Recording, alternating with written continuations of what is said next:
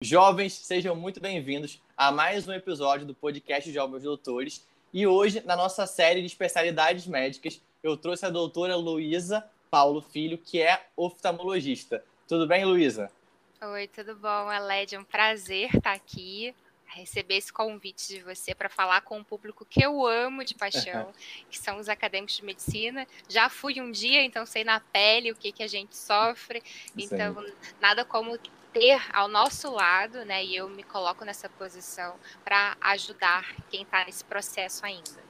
Eu tenho certeza que você vai ser um exemplo para muitos acadêmicos que estão escutando aqui, também indecisos, querem conhecer mais a especialidade. Então, eu queria começar, antes de tudo, te agradecendo pela presença.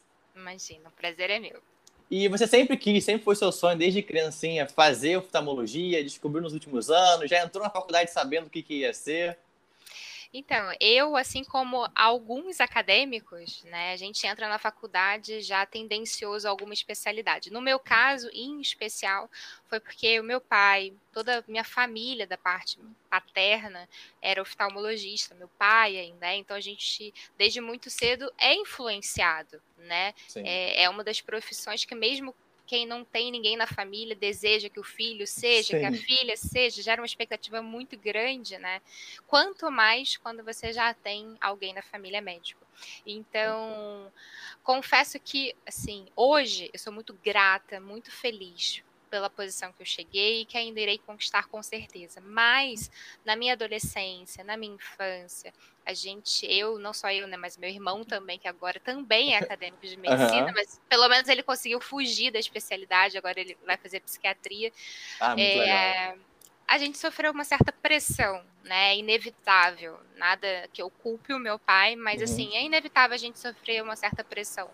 Então. Sim isso por vezes me fazia me sentir mal, né? Quando a gente ainda está imaturo, vê tantas opções de profissões à nossa frente, às vezes essa ser colocado contra a parede, ou pelo menos essa sensação, faz com que a gente queira, na verdade, fugir disso, né? Sim.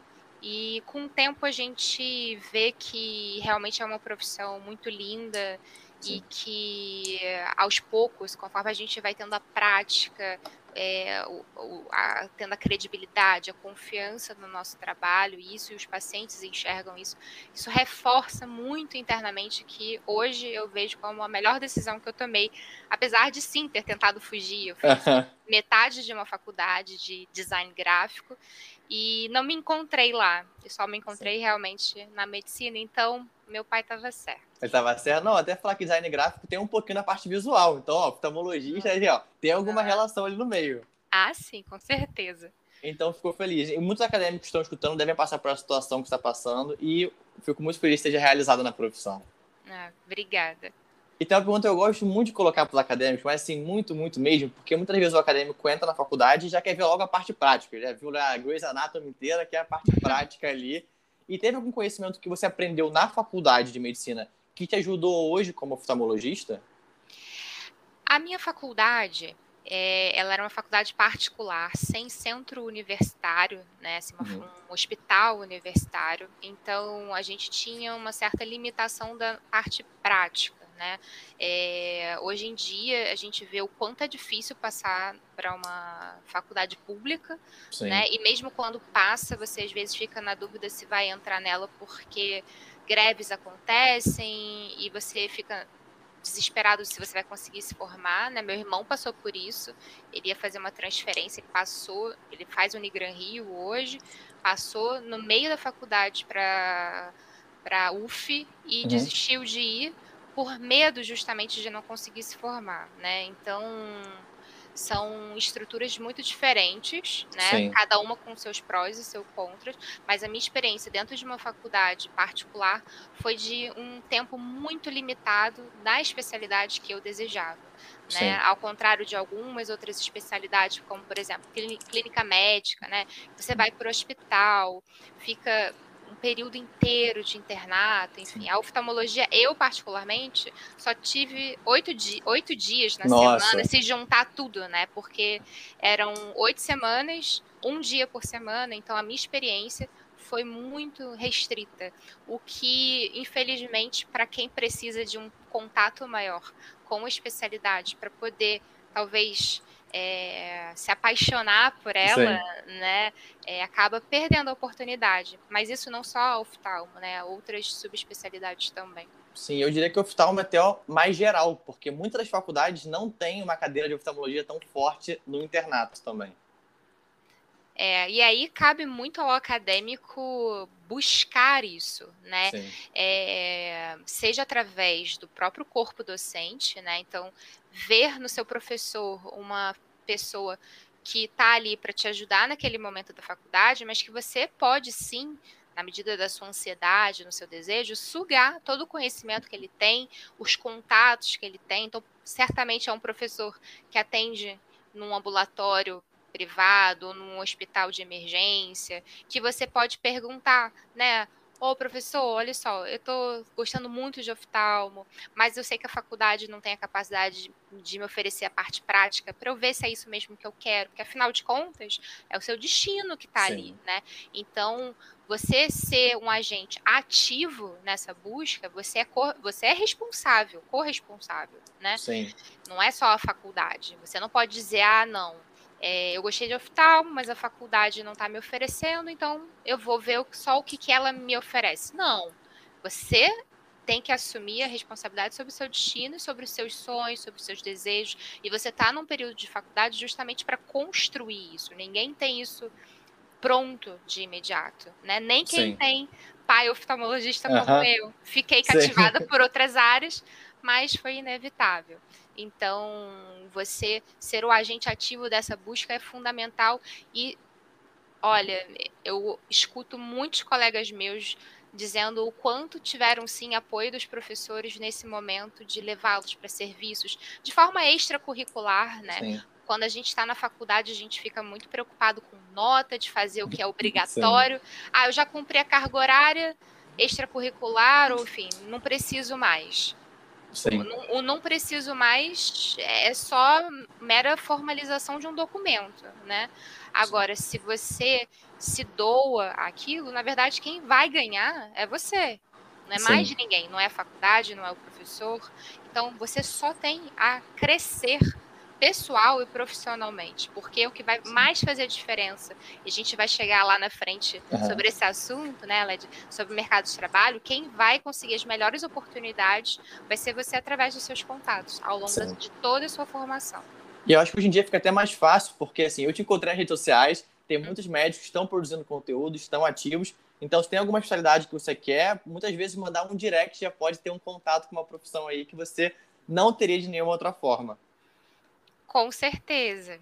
Eu, inclusive, já fui abordada por algumas dezenas de acadêmicos de medicina por conta do programa Padrinhos Med, né? Sim. Hoje eu, inclusive, tenho em torno de umas nove afiliadas, é um grupo Nossa. de mulher muito uhum. forte. Estão entrando forte. no meu Instagram, super parceiras e a gente faz encontros mensais. Hum. E, na verdade, é um grupo aberto que entre nós que a gente discute casos, tira dúvida, né? Então, o quanto que você buscar gratuitamente, né? É, pessoas que estão abertas para recebê-los e eu me coloco à disposição é, para ajudar sempre, tanto individualmente, quanto em participação de ligas acadêmicas, como com certeza outros colegas médicos que passam aqui também no programa do ALED. E você procurou buscar algum tipo de conhecimento por fora da faculdade de medicina? Você procurou entrar em alguma liga, falar com algum médico, para você conseguir ter esse contato ao longo da, graduação? Acho que o pessoal é uma coisa interessante deles procurarem também? Com certeza, né? No meu caso em especial, eu entrei na segunda turma da, fa da faculdade, então na minha época não tinha ainda Liga Acadêmica de Oftalmo, mal tínhamos uma faculdade uhum. estruturada, né? Mas a gente fez um grupo que se encontrava de forma esporádica para debater alguns assuntos, né? Eu particularmente por ter pai médico e alguns contatos por conta disso, eu me inseri em alguns serviços é, de forma voluntária, sem certificado, para complementar a hora. Uhum. Foi aquilo que a gente conversou agora Sim. há pouco, né? É, aqui no Rio de Janeiro tem um hospital referência que é o Hospital Gafreguinlin, que fica é, na Tijuca, e foi um local que eu passei alguns meses e estudando junto com os residentes, né? Uhum. Então eu era pupilinha deles, mas assim, com os olhinhos abertos e atentos a qualquer novidade, né? Porque até coisas muito básicas e simples para quem ainda está na faculdade é um mundo a se descobrir, Sim. né? Então, parcerias dessa forma, né, com ligas acadêmicas. E hoje em dia, né, de, o quanto de liga tem Sim. já profissional, né, Sim. registrada em cartório, com Instagram, uhum. fazendo simpósio virtual. Então, isso assim, na minha época eu acho que nem existia. Não sei se eu era uhum. ainda muito longe do Instagram, mas eu acho que nem existia, acho que era novidade. E e sim grupos se formando e ligas fazendo encontros nacionais, sabe? Eu sim. acho que para quem tem muito interesse, desejo realmente além da faculdade, existe realmente é, muitas oportunidades para você ir crescendo, não necessariamente é, para fazer aquilo, mas para você talvez até dizer que não né? Sim. Às vezes você gostou muito de oftalmo, mas ao longo dessa sua disponibilidade de estar em serviços ou de fazer parte de ligas acadêmicas, e aí você vê, poxa, eu achava que era uma coisa e na verdade é outra, né? Então, é para você crescer em maturidade, para você ter a certeza de que é aquilo mesmo que você quer ou daquilo que você realmente não quer. Então, para qualquer um dos lados, você estaria no caminho certo. Sim, não, eu achei muito legal porque às vezes a gente vê o estudante como algo passivo. Eu vou sentar lá e eu vou receber o conhecimento. E não como algo ativo, ir buscando nas ligas, ir buscando no Instagram, seja em qualquer lugar. Então eu achei muito legal, então você aconselha que o pessoal busque conhecimento por fora da faculdade, não se limitar àquilo. Sim, e hoje em dia com tantas ferramentas, né, de interação, de diversas, né? Eu falo muito do Instagram, porque o Instagram é uma plataforma de relacionamento, né? E Sim. a gente consegue essa, esses aprendizados através do relacionamento. A gente fala do código de médica ética, da relação médico-paciente, mas até você chegar nela, você tem que ter a relação acadêmico-acadêmico, acadêmico-residente, acadêmico-professor, né? Então, quantos, é, quantas redes sociais, virtuais e presenciais a gente precisa passar para chegar no ponto que a gente almeja, né? Sim, não, achei isso muito legal. Acho que a gente vai até falar muito mais sobre isso, mas vezes o acadêmico ele se prende unicamente na parte técnica e esquece que essas relações vão ser fundamentais para ele também. Não adianta ele ser um cara que não fala com ninguém, achar que magicamente ele vai conseguir ter paciente, que ele vai conseguir ter sucesso na profissão. Não mesmo. A não ser que ele escolha ser radiologista. Não sei se você já fez é, podcast com radiologista, mas assim, todas as, as especialidades, né, é, com algumas pequenas exceções, precisa do olho no olho, do toque, né? E muitas das vezes até do abraço ou do uhum. ouvido. Uhum. Quantas vezes a gente cura alguém, na verdade, só em escutá-lo, né? Sim. Então, você ter esse coração aberto, além do que o lado financeiro vai te trazer, é, é uma coisa que anda junto, né? Sim. Não, eu, eu acho que essa frase já foi maravilhosa o podcast inteiro, de verdade. Porque se o pessoal se formar com, com essa mentalidade, eu tenho certeza que logo, logo eles vão conseguir ter já um destaque maior só por esse contato com o paciente, contato com os colegas médicos. É inevitável, né? Porque é, é um ciclo. Quanto mais amor você dá, mais amor você recebe. E uhum. isso inevitavelmente vem com o quê? Com confiança, credibilidade, com boca a boca, com referência, indicação. Então, é algo que é um, um tipo de comportamento humano social, profissional e que reforça você dentro daquilo e vai te criando asas além do que você imaginou sonhar. Sim. Tem até uma pergunta que eu sempre gosto de colocar no podcast. Para mim, essa aqui é a pergunta mais importante de todas, porque tem muitos acadêmicos que se formam, então são médicos formados, não gostam muito da oftalmologia, mas eles vão atuar em alguma região distante, onde eles são o único médico, só tem ele de médico naquela região. Então, tem um conhecimento que você acha que é fundamental sobre oftalmologia que todo médico tem que ter? Eu acho que a gente pode até generalizar, né? Assim, poderia ser oftalmo, poderia ser qualquer outra especialidade. Não faça nada do que você não se sinta seguro em fazer, né? Uhum. É, sempre vamos ter amigos daquelas especialidades, né? Então, ao longo da faculdade, imagina uma turma de 60 colegas, né? Às vezes não são pessoas tão próximas, mas poxa, você está com uma dúvida mais uhum. especial daquele paciente que está que tá ali sozinho, que não tem capacidade por uma capital, um centro é, com mais disponibilidade de profissional especializado manda uma mensagem, fala com seu colega, tira uma dúvida, né? É, compartilha casos. Hoje, até hoje em dia, eu compartilho casos com meu pai, ele compartilha comigo. Isso não é vergonha nenhuma, muito pelo contrário, é a humildade em você saber que você Vão, vão, ter algumas circunstâncias, alguns casos especiais, que é bacana você dividir a sua dúvida, é, compartilhar a responsabilidade, né? E ver até onde é, o seu conhecimento vai. É, espe especialmente na oftalmologia, tem muitas coisas relacionadas à emergência oftalmológica uhum. que o médico generalista pode ajudar, né? Sabendo do que é mais comum. Então, por exemplo, a gente tem assim, 90% dos olhos vermelhos da oftalmologia, uhum. com, aquele, com aquele quadro típico, né? De ah, começou a ficar um olho vermelho de um lado, passou para o outro, uhum. tem alguém perto em casa também com olho vermelho, está acordando com o olho colado. Fala muito a sim. favor de ser conjuntivite. Vamos tratar como tal. Se por acaso não melhorar, aí sim a gente vai precisar encaminhar para o especialista. Ou então, uhum. ter sol né, uma espinhazinha na pálpebra, né, algo simples também de tratar. Então, assim, tomar o conhecimento das coisas mais comuns que você, naquele local, tem a, a experiência, né, é, uhum. é interessante porque te torna um, um médico da família, né? Sim. Então, e a, e a família vai dar toda a credibilidade, a confiança que você merece a partir disso. Mas Sim. existem algumas coisas na oftalmologia que parece ser algo e na verdade são outras. Então, ter um mínimo de conhecimento sobre isso é importante para você não tratar uma coisa que é grave achando que é uma coisa simples, né? Sim. Então, por exemplo, eu já fiz live com clínica da família, inclusive de uhum. Faculdade de São Paulo, falando sobre diagnósticos diferenciais, ou seja, eu botava na live slides de fotos de olhos vermelhos, mas com características diferentes. Que a pessoa que não está acostumada vai achar que é tudo igual, mas eu, como Sim. profissional, falo: olha, tá vendo que isso aqui tá diferente? Ou não. Sim. Tá vendo que essas fotos são muito parecidas, que você sem um aparelho que dá o zoom, né, o microscópio, você poderia Sim. achar que é a mesma coisa, mas o relato do paciente é diferente.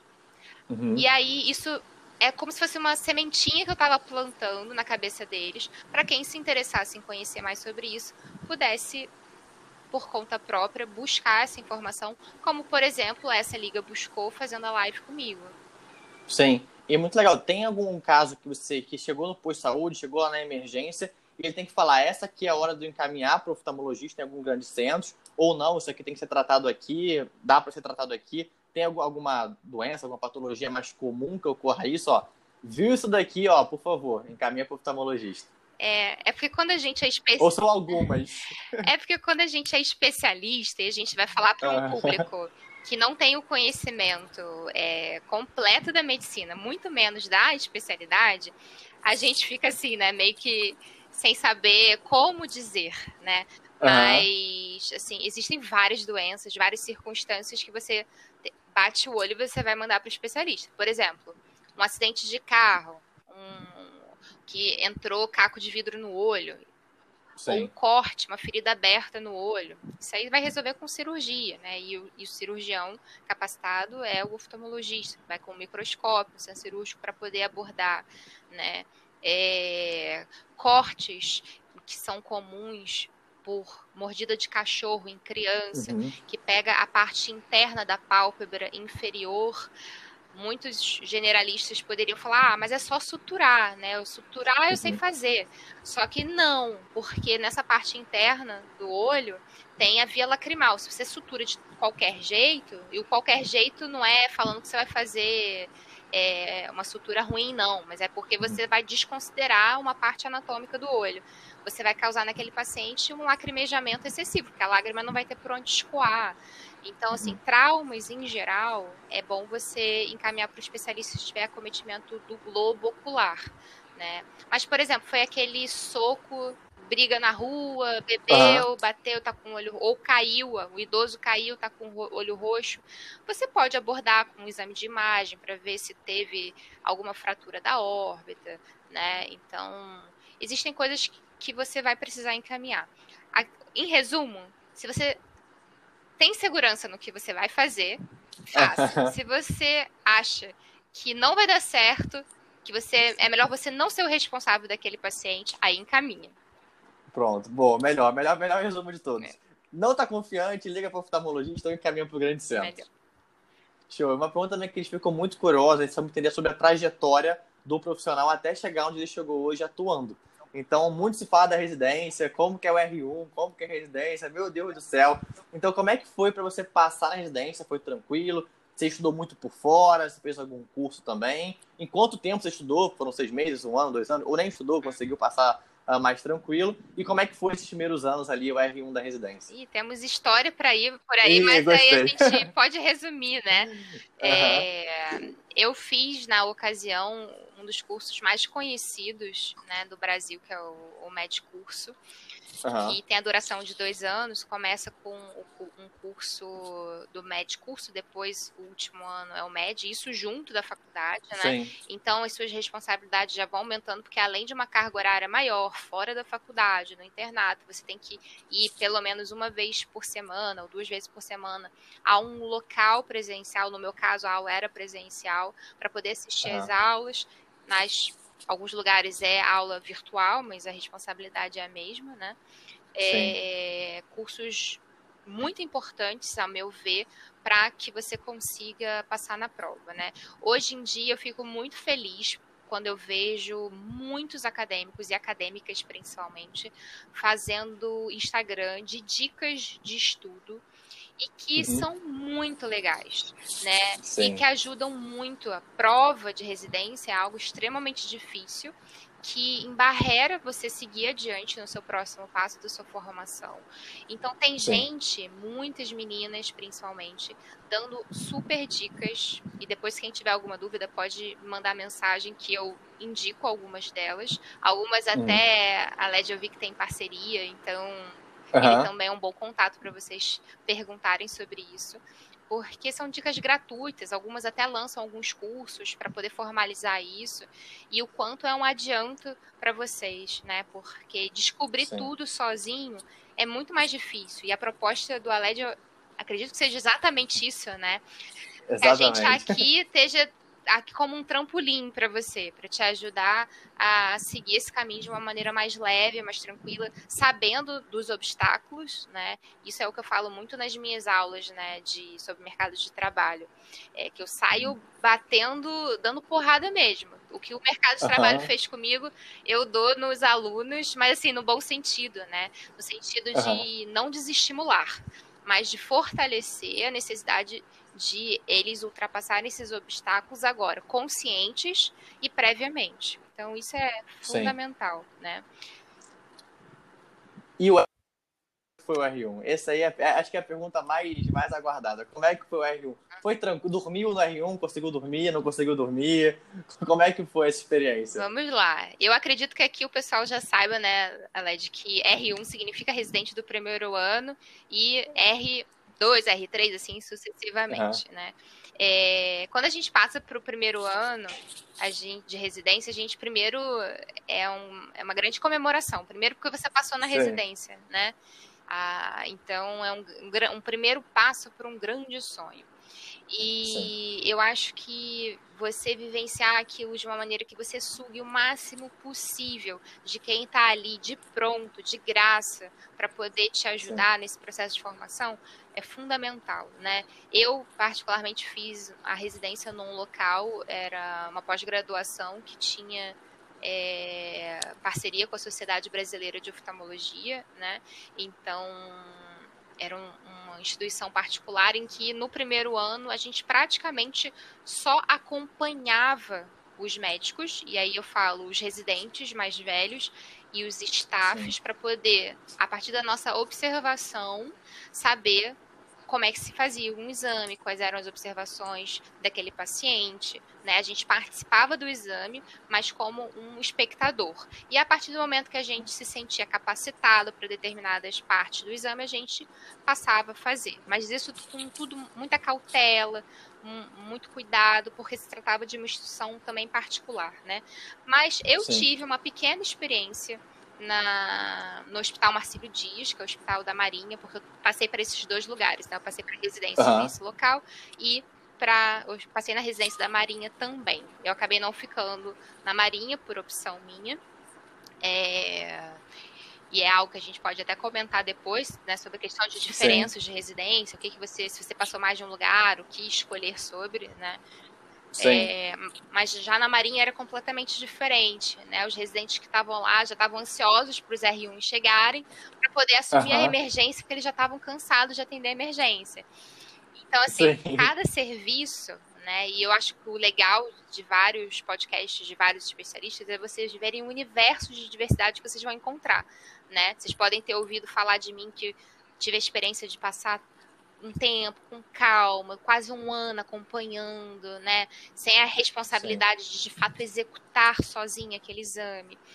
E por outro lado, vocês podem escutar um outro colega de uma outra especialidade falando exatamente o contrário, que foi um pouco dessa minha experiência no, na Marinha né? Então, é, não é que você vai ficar perdido, não. Na verdade, é para você ver que você tem mundos muito diferentes e que você, na hora de passar para uma residência ou para outra, pesquisar sobre aquele serviço é importante para você decidir aonde você vai ficar, ou se você passou só para aquele lugar, fala, poxa, eu sei que é difícil, eu passei só para esse lugar, mas será que vale a pena? Porque as pessoas uhum. falam mal desse serviço, né? Então, assim, faz, ser criterioso, né? Ter o, essas informações é interessante para você fazer as suas escolhas. Os meus, os meus anos seguintes de residente, R2, R3, foi com uma carga adicional, porque a gente tinha que dar plantão de oftalmo, né? Uhum. É, ao contrário da Marinha, que a Marinha você poderia fazer a ser é, militar temporário só que aí você teria que dar um dia, né? Um plantão de 24 horas de plantão. Então você vê como são é, residências Sim. completamente diferentes, né? E foi isso que eu, utilizei para poder definir qual que eu ia ficar. Então é, é um período da nossa vida de muita dedicação, realmente, né? Junto da residência, muitas das vezes é obrigatório a participação em cursos de pós-graduação. Então, desde o meu primeiro ano, né, os três anos da minha residência, quando eu terminava a residência, e aí variava de ano, duas vezes por semana ou uma vez por semana, terminada a residência, eu ia para o curso da pós-graduação, que era de noite, ficava umas três horas uhum. lá. Depois eu tinha ou que voltar para a residência para terminar o meu plantão, ou emendar uma coisa na outra. Então, assim, é, são anos que você tem que se dedicar muito mesmo, mas se você se você está naquele serviço, para aquela especialidade que você sonhou, desejou, lutou, não tem motivo para ser algo que você vai desistir, né? Eu acho que é para você Sim. usar os obstáculos sempre para te fortalecer. Sim, se você pudesse escolher agora uma residência ou, ou a pessoa está lá em dúvida, quais critérios você acha que são os mais importantes? Ó, reparem isso daqui, a parte dos equipamentos, a parte da, da segurança. Quais critérios você acha mais importantes? Eu acho que o mais importante é você saber a disponibilidade dos staffs, principalmente, e dos residentes mais antigos, porque isso forma como se fosse uma é uma, é uma sociedade, né? Então você sabe, por exemplo, que pessoas alemães são aqueles preconceitos, né? Que a gente acaba criando. Uhum. Ah, a população alemã, uma população um pouco mais na dela, né? Às vezes fala meio grosso, às vezes não é nem verdade, Sim. mas você vai buscar informação daquela população. Ou o brasileiro é aquela população super dada, né? Que está super aberta para ajudar. Né? Então, assim, dentro das residências, a gente sabe, ah, olha, essa residência tem esse perfil de staffs que são mais solícitos, que ajudam, que participam, que chamam vocês para outros serviços, ou não tem aquela residência que você sabe, poxa, os staffs largam os residentes, não estão nem aí, você vai ter que se virar sozinho. Isso acontece, né? E você pode Sim. buscar através de contatos, né? Buscar pessoas que estão fazendo residência naquele serviço para falar, olha só, eu passei para eu passei na prova de residência para o seu serviço. Eu queria saber como é que é isso, se você acha que vale a pena.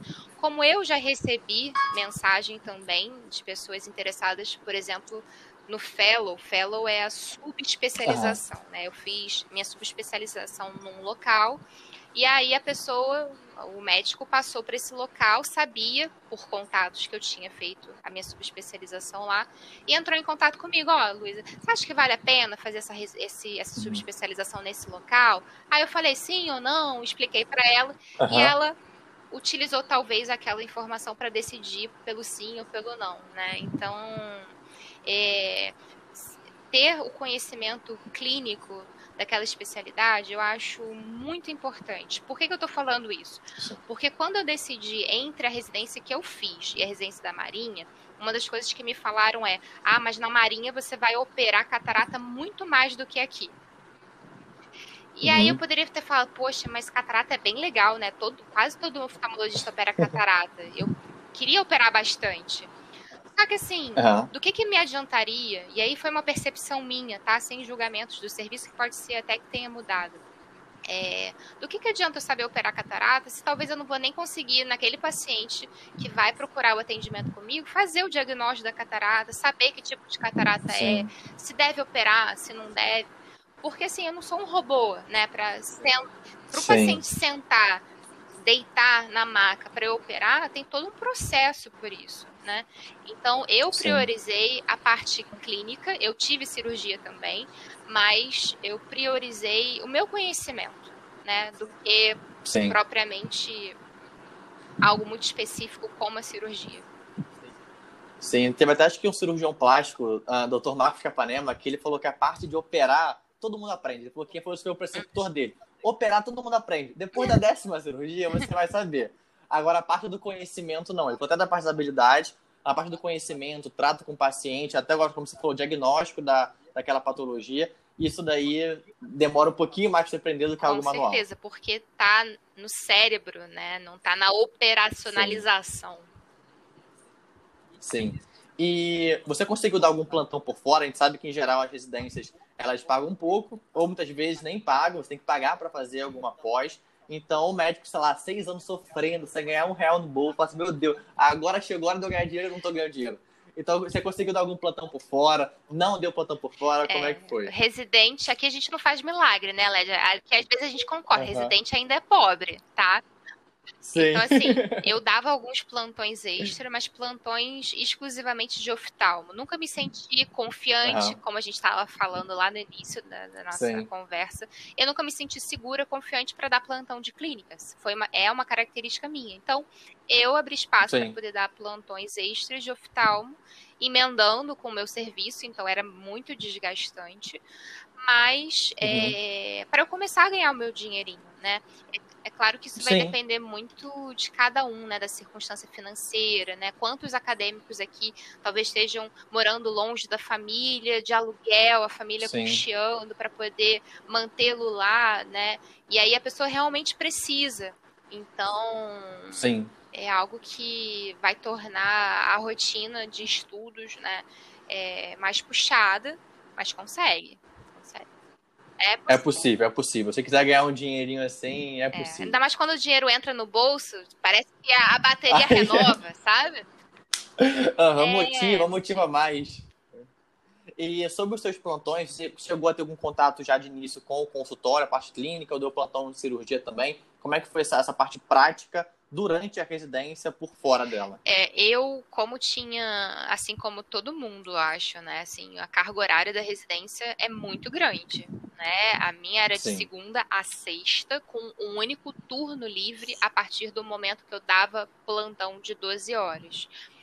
Então, uhum. era muito difícil encaixar qualquer outra atividade. Tanto é que os plantões que eu dava eram sempre noturnos, porque diurnos eu estava sempre no uhum. serviço. Então é bem difícil. Mas tem algumas residências que você consegue se ausentar um pouquinho, né? Cobrir um colega. Enfim, Sim. então isso vai de cada serviço mesmo, de você conseguir conciliar. Sim. E depois na sua subespecialidade, porque o médico é assim, ele acha assim, não, passei medicina, agora acabou. Aí tem a residência, agora acabou, finalmente. E aí tem a sub, tem o fellow, como você falou como é que foi o Fellow? Como é que foi uma prova mais difícil? Achou mais concorrida do que a prova de residência? É menos concorrido? É, é, mais tranquilo? Como é que foi? É, eu acho engraçado porque, assim, a gente demora tanto a se formar para começar a ganhar dinheiro, e aí quando a gente termina a residência, a gente pode começar a ganhar dinheiro, a gente fala, ai, não, acho que dá um medinho, né, de ir para o mercado. ah, mas tem mais alguma coisa que eu posso fazer, né? E aí vai lá e faz a subespecialização. Eu, como sou do Rio de Janeiro, é, e, ao, e, aí eu tô falando do Rio porque São Paulo a gente tem opções maravilhosas, né? E, e quantidade muito maior de opções de subespecializações. Quando a gente fala de fellow, Sim. fellow, né, se vê no currículo fellow, é porque a pessoa se subespecializou em alguma área da oftalmologia. Sim. Então, aqui no Rio, a gente tem poucos serviços que fazem as subespecializações, ainda mais dependendo da subespecialização, que é ainda é muito difícil. É, nem todos aqui no Rio fazem, tem como pré-requisito que você tenha o título do Conselho Brasileiro de Oftalmologia, que é algo uhum. importante de ser comentado, né? É, quando a gente faz residência médica, ou seja, você está prestando é, estágio num serviço que é credenciado pelo Ministério da Educação, você automaticamente sai com o título de especialista, ou seja, no seu carimbo você pode Sim. botar que é oftalmologista. Quando você faz uma pós-graduação, você não pode fazer isso. Você tem que botar no seu carimbo médico, a não ser que você passe na prova de título do CBO, do conselho, né? É, mesmo assim, mesmo para pessoas que têm é, o título pelo MEC, ainda assim, muitas subespecializações, é, em São Paulo principalmente, tem como pré-requisito você ter o título. Então, é o primeiro passo, você saber se aquele, aqueles locais que você pretende fazer é, fazem questão disso, porque senão você nem começa o processo, né? É, primeiro Sim. corre atrás do título para depois você se subespecializar e nesse meio tempo você pode trabalhar, né? Por que, que eu estou dizendo isso? Porque se você fez pós-graduação, você só. A princípio tem algumas, algumas regulamentações, né? Mas se você faz pós-graduação, um uma, uma das formas de você conseguir fazer a prova de título é esperar seis anos da sua formação na faculdade. Então, o que, que você vai fazer nesses. Uhum. Se você demorou três anos de residência e vai ter que esperar outros três para poder fazer o título, foi o meu caso, o que, que eu vou fazer nesses três anos? Sim. Cara, eu vou trabalhar, vou trabalhar. Até poder fazer Sim. o fellow. No meu caso, o meu fellow não exigiu o título do CBO, por isso que eu emendei uma coisa na outra.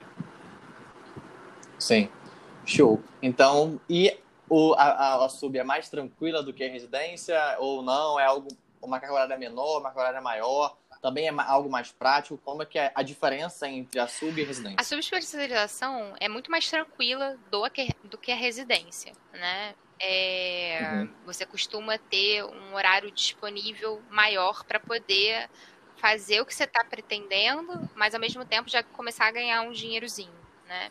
É, Sim. Ó, finalmente, finalmente, finalmente. Em algum momento tinha que ter esse. Essa curva tá subindo, tá subindo. Uhum. Então, costuma ser mais tranquilo é, eu saí de um fellow e passei para outro porque o meu primeiro fellow exigia dois plantões noturnos, inclusive alguns nos sábados, então eu não tenho muito o perfil de plantonista, né? Tem pessoas aqui que podem estar escutando uhum. e falar, ah, mas eu amo dar plantão. Eu odeio, não gosto.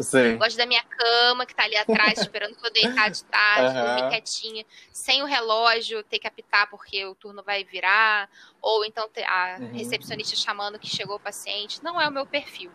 Então eu saí para fazer um outro, né? Então assim, é legal vocês ouvirem histórias para verem que o, o, caminho às vezes não é uma reta linear, né? Você faz algumas curvas Sim. que talvez essas curvas podem ser representadas por tristeza, por choros, por dúvidas, é, por enfim, inúmeros sentimentos que a residência, que a formação Sim. nos trazem, né? Mas você saber que isso acontece com todo mundo é, torna isso mais admirável, né? Você perceber que Sim. esses passos são devagar, são com dificuldade e que você vai, vai transpassar por eles com, com muito uhum. orgulho para sua família e para você próprio, com certeza. Ah, eu, eu acho muito legal, mas é muito legal mesmo, porque às vezes o acadêmico, ele, a gente tem a, acha que a medicina é muito glamorizada. Então o cara acha assim, meu Deus do céu, vai ser a vida dos sonhos. Ele vê que vai ter esses percalços, mas que também tem a parte boa depois de tudo. Então acho legal você falando para eles se espelharem, admirarem, assim, putz, se ela chegou ali, olha tudo que ela fez, eu também não consegui, quero trouxer é, esse caminho. E a gente falou bastante de relação no início do, do podcast, e tem alguma especialidade que trabalha em conjunto com a oftalmologia, ou alguma especialidade, assim, ó, essa daqui tem uma relação direta comigo, sempre tem pessoa que me manda paciente, eu mando paciente também. Tem algumas relações mais próximas tem, da oftalmologia? Temos bastante. Por exemplo, um endocrinologista que tem pacientes uhum. diabéticos ou os cardiologistas que têm os seus pacientes hipertensos, ou seja, patologias, uhum. doenças que podem acometer os olhos de diversas formas, principalmente da parte da retina, que é o que compõe o fundo do olho, né? É, com a retinopatia diabética, a retinopatia hipertensiva, né? Então é muito comum a gente, como oftalmo, receber no nosso consultório um pedidozinho lá do endócrino, do cardiologista, solicito uhum. fundo de olho do paciente tal por diabetes, por pressão alta. Né? A gente vai fazer um exame complementar para ver se aquela doença sistêmica está acometendo especialmente o olho daquele paciente, né? Ou então, Sim. reumatologista que trata lúpus, artrite reumatoide, uhum. precisa passar algumas medicações específicas, como por exemplo a hidroxicloroquina, que tanto se fala agora na época da pandemia, Sim. na verdade, são medicações previamente, né, já institucionalizadas para tratamento de doenças é, reumatológicas. Por quê? Por que, que precisa Sim. fazer esse controle com oftalmo? Porque pode lesar a mácula, que é a região mais nobre da nossa retina, e causar o embaçamento central. E aí, se a gente detecta isso, tem que suspender a medicação. É, pediatras, né? Que observam a dificuldade no relato da mãe, nas consultas do filho. Ó, oh, doutora, meu filho, a professora falou que ele está tendo um pouco de dificuldade na escola, ele está tendo que forçar para enxergar. Aí a gente recebe a cartinha do pediatra, por favor, fazer a avaliação uhum. da, da criança, enfim. E às vezes a gente descobre o grau, né? Então tem, tem especialidades Sim. que a gente tem mais convívio, com certeza, através do paciente. Sim. Não, eu achei muito legal, porque assim, são algumas, assim, não, são, não é uma ou outra. Você falou cardio, endócrino, pediatria, então assim, são várias áreas distintas que têm contato. Então acho que o relacionamento interpessoal dentro da faculdade de medicina também, porque muitos dos seus colegas vão ser dessa especialidade, faz muito sentido. Até para te indicar Sim, paciente no futuro. E um outro ponto que também eu gosto de fazer é que muitas vezes a gente vê a oftalmologia como um caminho só, ou alguma especialidade com um caminho. GO é esse caminho, cardiologia é esse caminho. E quais são as áreas de atuação do oftalmologista? Quais caminhos ele pode seguir? Ele pode ir para onde? O que ele pode fazer? Ele pode fazer dele? o que ele quiser. Olha que delícia. Adorei, adorei, adorei, adorei. Então, quando a gente faz a nossa residência, e dependendo da residência que a gente tiver, a gente vai ter um contato mais próximo com algumas subespecialidades, né? Uma subespecialidade Sim. que a gente já até já comentou, e que todas as residências, eu duvido alguma residência no Brasil não ter, é catarata. Né? Então, uhum. todos os residentes de todo o Brasil têm a possibilidade de já começar a operar a catarata. Mas nem todos vão ter oportunidade, na residência, de vivenciar o estrabismo, cirurgia de retina, uhum. oculoplástica e assim por diante, né? Sim. Então, é, a gente tem a faca e o queijo na mão, né, por um lado, mas por outro eu fico pensando o quanto talvez a gente deixa de conhecer a mais a fundo uma determinada subespecialidade Sim. porque o nosso serviço não nos ofereceu. Aí a gente volta lá no início da conversa, quando eu falei que se você em algum momento se sentiu tocado, seja num congresso, seja numa fala hum. ali na, no serviço, sobre algo que a sua residência não teve, não está te oferecendo, de buscar por fora.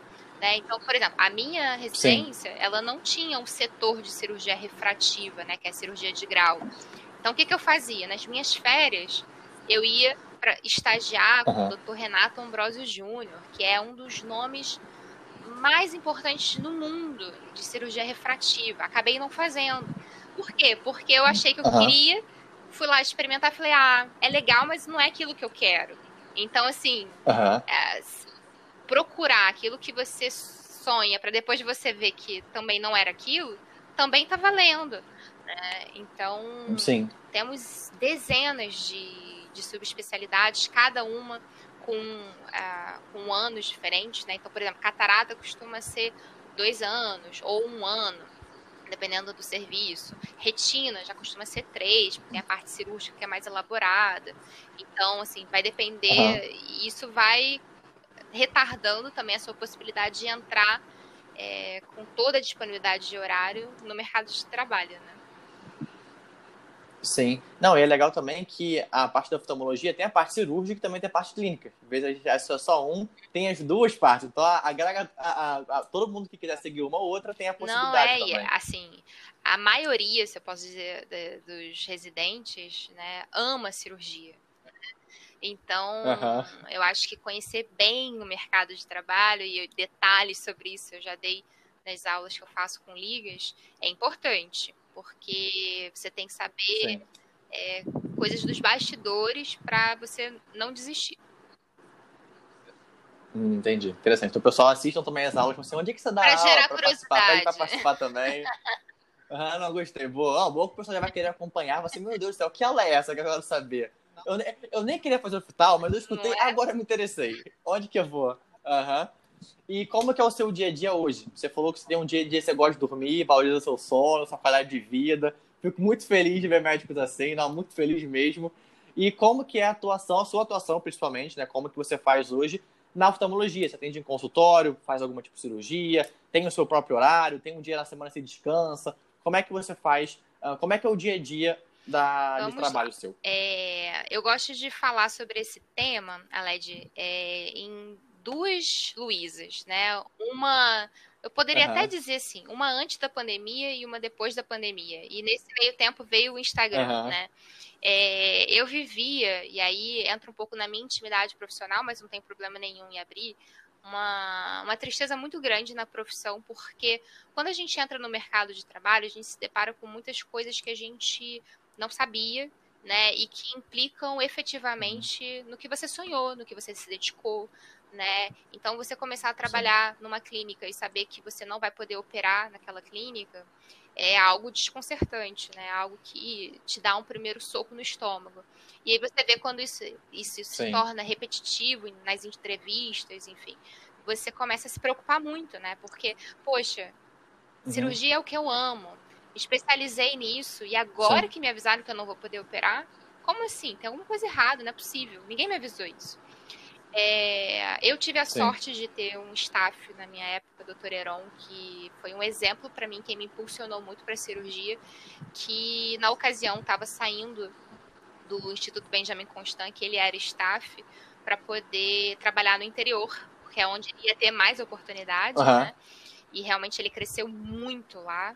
E não é porque ele mudou a capacidade de profissionalismo dele, não. Sempre foi um excelente médico, mas lá ele teve uma oportunidade muito grande, assim como o interior proporciona pra gente. Mas a minoria das pessoas Sim. se disponibiliza aí, né? É, e ele estava saindo do, desse serviço do Instituto Benjamin Constant e eu entrei no lugar dele para poder ensinar os residentes a operar a catarata. E isso fez com que eu não Sim. perdesse a mão de cirurgia, porque todos os lugares que eu trabalhava até então eu não podia operar. Eu sempre tinha que encaminhar uhum. o paciente para ser operado por um médico específico. É, e para quem opera, talvez, Aled, é, você como não é médico, talvez não saiba, mas assim, a gente deixa de praticar uhum. aquilo, ainda mais cirurgia, que é algo super complexo, demorou meses, anos para conseguir fazer aquele procedimento, é, dependendo do nível de exigência que ele demande, você fica, fica inseguro. Fala, poxa, como que eu vou voltar a operar depois? Eu vou passar talvez aí algum tempo até construir meu consultório ou ter a oportunidade de, eu como Sim. autônoma fazer isso, né? Então eu tive essa sorte, né? E aproveitei essa oportunidade para poder não perder mão, né? E depois eu entrei na equipe cirúrgica do meu pai Sim. e a gente hoje opera junto. Opera junto os pacientes dele, os meus pacientes, e aí eu consegui manter o meu sonho é, em realidade, né? E eu digo isso porque, tá. infelizmente, eu tenho alguns colegas que abandonaram esse sonho por realmente não encontrar uma oportunidade para isso, né? É, eu, como tenho meu pai Sim. médico e tenho um consultório, e eu só esse ano comecei a trabalhar com ele por inúmeros motivos burocráticos, que não uhum. cabe a gente falar aqui agora, que Sim. não é o objetivo, mas é, eu tive uma oportunidade um pouco diferente, né?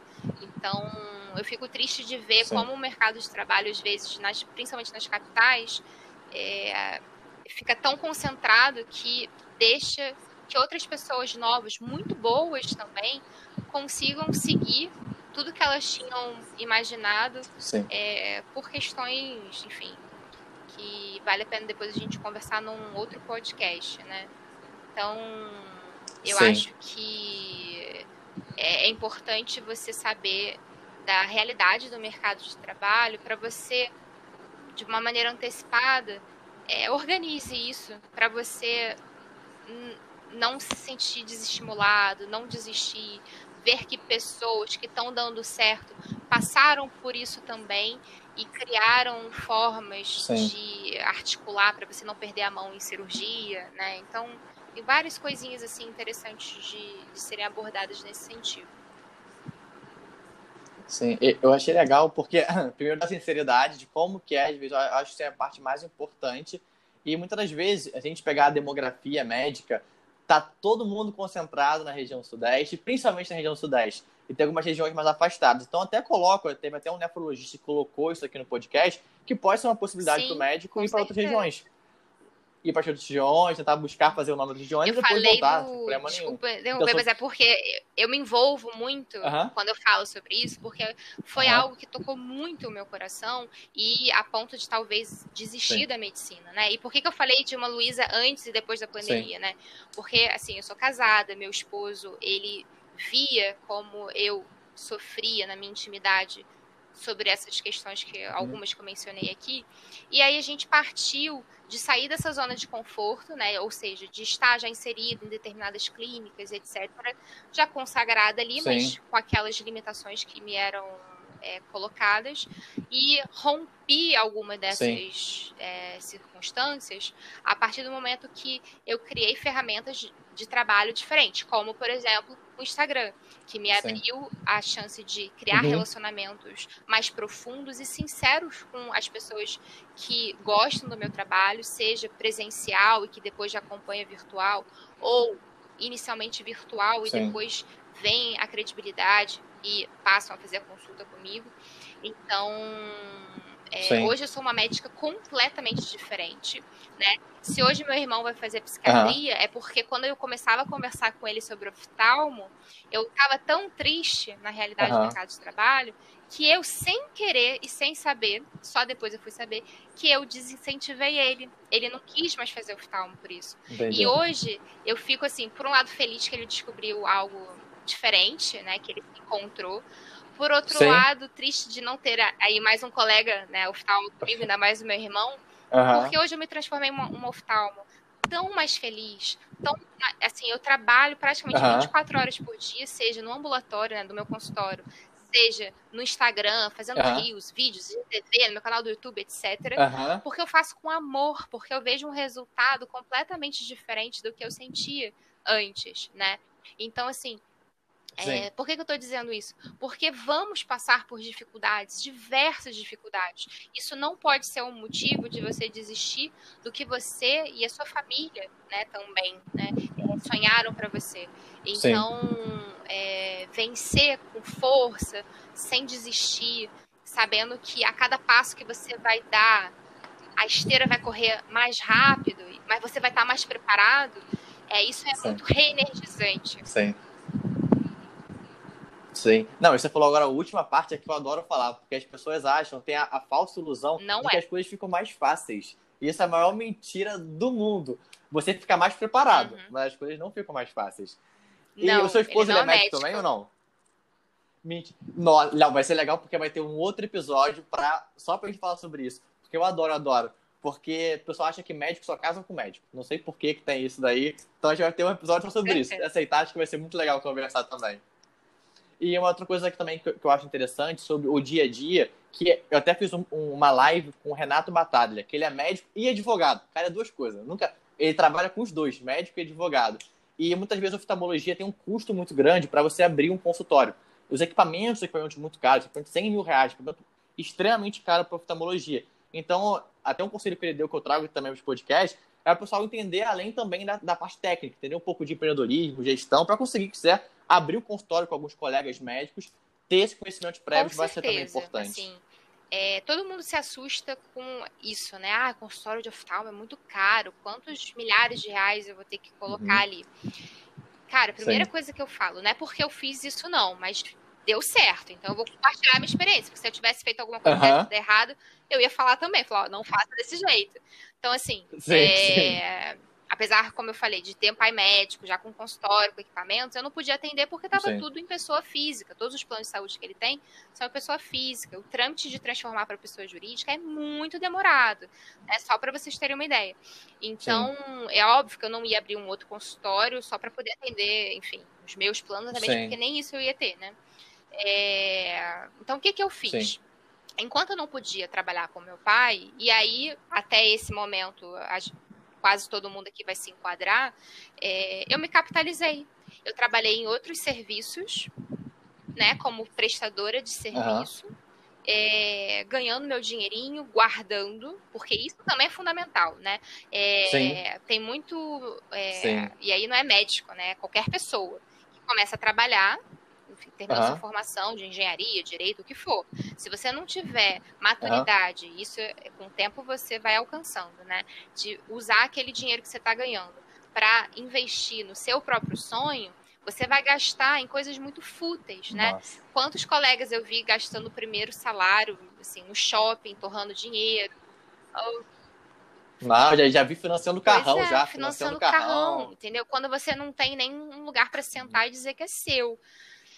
Então, assim, não é dizer certo ou errado, mas se essa pessoa que comprou o carrão tá feliz trabalhando de plantão, eu acho pouco provável, tudo bem. Eu fico feliz por ela, mas eu uhum. acho que não deve ser a realidade da maioria das pessoas. Então, assim, ter conhecimento Sim. de investimento, de diversidade, de diversificar as suas aplicações, né? Fazer um Sim. controle financeiro, quanto você está ganhando, quanto você está gastando, juntando tudo que você está ganhando, em quanto tempo você vai ter o, o dinheiro que você já organiz, já pensou, já botou lá no papel para você gastar num consultório médico, seja sozinho, seja numa sociedade. Então isso faz com que você, de maneira geral, a nível de qualidade de vida, viva muito mais tranquilo, né? Sim. Ah... Luísa, eu virei seu fã. Assim, eu, eu, eu virei seu fã, assim, total agora, total. Eu acho que depois dessa última frase sua, eu seu fã com certeza. Escutem a doutora Luísa, por favor. Escutem muito ela. Porque ela falou, assim, é uma das coisas que faz toda a diferença na trajetória médica. Porque o que eu mais vejo, assim, é verdade, o que eu mais vejo, assim, na prática, é o cara que se forma, mas sem conhecimento financeiro, porque ele nunca teve nada disso. E aí começa a se endividar, se endividar, e aí larga o sonho dele, porque tem que dar plantão para pagar boleto. E aí o cara larga uma oftalmologia, que ele quer ter um consultório lindo dele, todo bonito, assim, do jeitinho que ele sonhou, porque ele tá todo endividado. Então, assim, escutem a, a Luísa, por favor, por favor mesmo. E hoje em dia, acho que a gente ficou de perguntar, hoje em dia como é que você trabalha? Você trabalha de dia, de noite, você tem turnos, você consegue colocar os horários na sua agenda? É mais flexível? Eu tenho como que pra funciona? mim, Led, sim, e é uma filosofia de vida minha, né? Que não adianta uhum. eu me esgotar de trabalhar para ganhar o máximo de dinheiro possível nesse momento, se a qualquer momento da minha vida, seja sendo jovem, sendo velho, eu preciso viver bem, terminar o dia feliz, Sim. sorrindo, né, grata pelo aquele dia que a gente teve, né? Não adianta Sim. eu chegar com uma conta bancária no final do mês, sei lá, vamos chutar aí, 60 mil reais, se eu sair chorando do plantão, uhum. se eu quase dei um soco na cara do enfermeiro que eu não queria, porque eu já estava estressado com 48 horas seguidas de Cara, isso na minha filosofia de vida não é vida, entendeu? Então, assim, tem gente que faz isso Sim. e, enfim, tá feliz porque a conta bancária tá, tá, tá, tá subindo, tá conseguindo o patrimônio uhum. dele, enfim. Não é o meu estilo de vida, né? Então, como que eu trabalho hoje em uhum. dia? Uhum. Com paz. Eu trabalho na escrita com paz, com amor, Muito bom. Mais do que paz, com amor. Porque quando a gente ama aquilo uhum. que a gente faz, a gente é como se fosse um, um carrinho que vai andando aos poucos, engrena a primeira, a segunda, quando você vê já está em quinta, e se o carro tiver a sexta, você passa e vai. Porque o movimento uhum. que o amor na nossa profissão e em geral né, na nossa vida faz é algo tão gostoso, tão prazeroso, que esse movimento é, é muito natural. E a gente. E isso traz uma Sim. paz no sentido de que você está alcançando aquilo que você quer, o que faz bem para as outras pessoas também, mas ao mesmo tempo traz uma carga de responsabilidade muito grande. Então, e nesse sentido, eu não me eximo. Se eu tenho que tomar a frente de uhum. responsabilidades necessárias para eu ir cada vez crescendo mais, eu vou fazer. Mas eu não me esgoto em plantão, eu não trabalho de uhum. noite, tem horários super tranquilos. Tem turnos na semana, por exemplo, que eu não trabalho.